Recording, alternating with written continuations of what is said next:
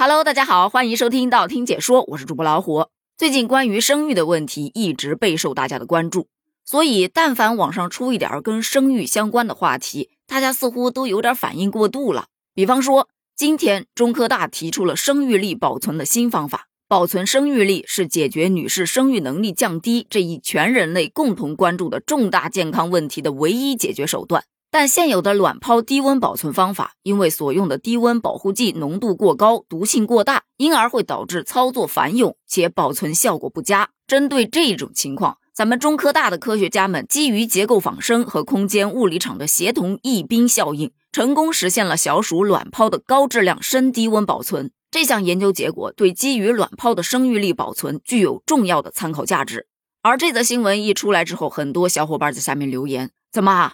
这是新的催生方式啦，但其实就这个科学研究本身，它并没有错啊。它的这项研究还可以帮助到一些想要生育，但是目前因为要搞事业而不能生育的这群小伙伴，以及一些想要生孩子，但是因为身体的原因，可能目前还没有办法去生孩子的小伙伴，可以帮他们去延缓生育年龄，让他们在以后想生可以生的时候有新的选择。所以我才说，科学研究本身它并没有错，而很多小伙伴之所以 diss。主要的原因还是把生育力和生育率扯为一谈，其实它是两个概念呢。生育力是能不能生，生育率是想不想生。很多人话题的矛盾点其实是在后者上。就比方说，今天我听到一个咱们姑且称之为谣言的新闻吧，说有某团队研究了一下新一代年轻人的生育观念，于是就对大学生群体开展了调研。发现百分之八十的大学生理想状态是生育两个孩子，有极少数的是希望生三个，一个都不想生的只占了百分之四。于是就出来一个词条：八成大学生想生两娃。很多小伙伴就表示啊，一个叫八成的大学生，他想生两个娃，跟我有屁关系啊？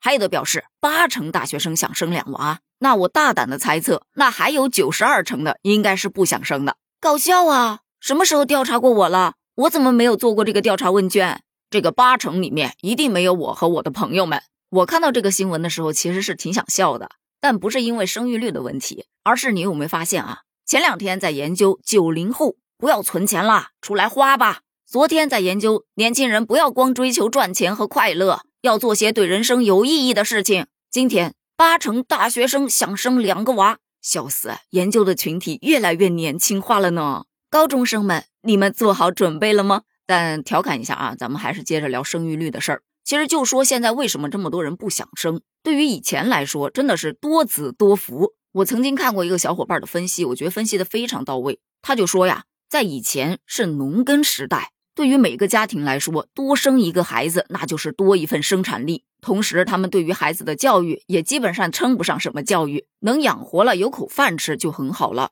所以孩子越多，就象征着家庭资产越丰富。那大家都知道，男孩子他的力气比较大，所以大家都想生男孩，重男轻女啊，其实也跟这个有一定的关系。但是到了现在，首先男女平等的观念就已经深入人心了，男孩女孩那都是一样的养。而一个家庭多一个孩子，就意味着多了一份负担。首先养孩子就不能像以前那样放养了，对吧？你得教育他。你得让他健康饮食，还得保证他的生命安全，等等等等。也就是说，你现在要养一个孩子，你要付出很大的精力以及财力。但孩子能不能成才，能不能给家庭带来收益，这都是未可知的。当然，现在绝大多数父母的观念都是：别说往家里送钱了，我只要你别找我要钱，不啃老，我就知足了。这只是其中的一个原因，还有像什么社会压力过大，现在人们的生活成本不断的在升高。很多人都是自己都养不活了，还养什么孩子啊？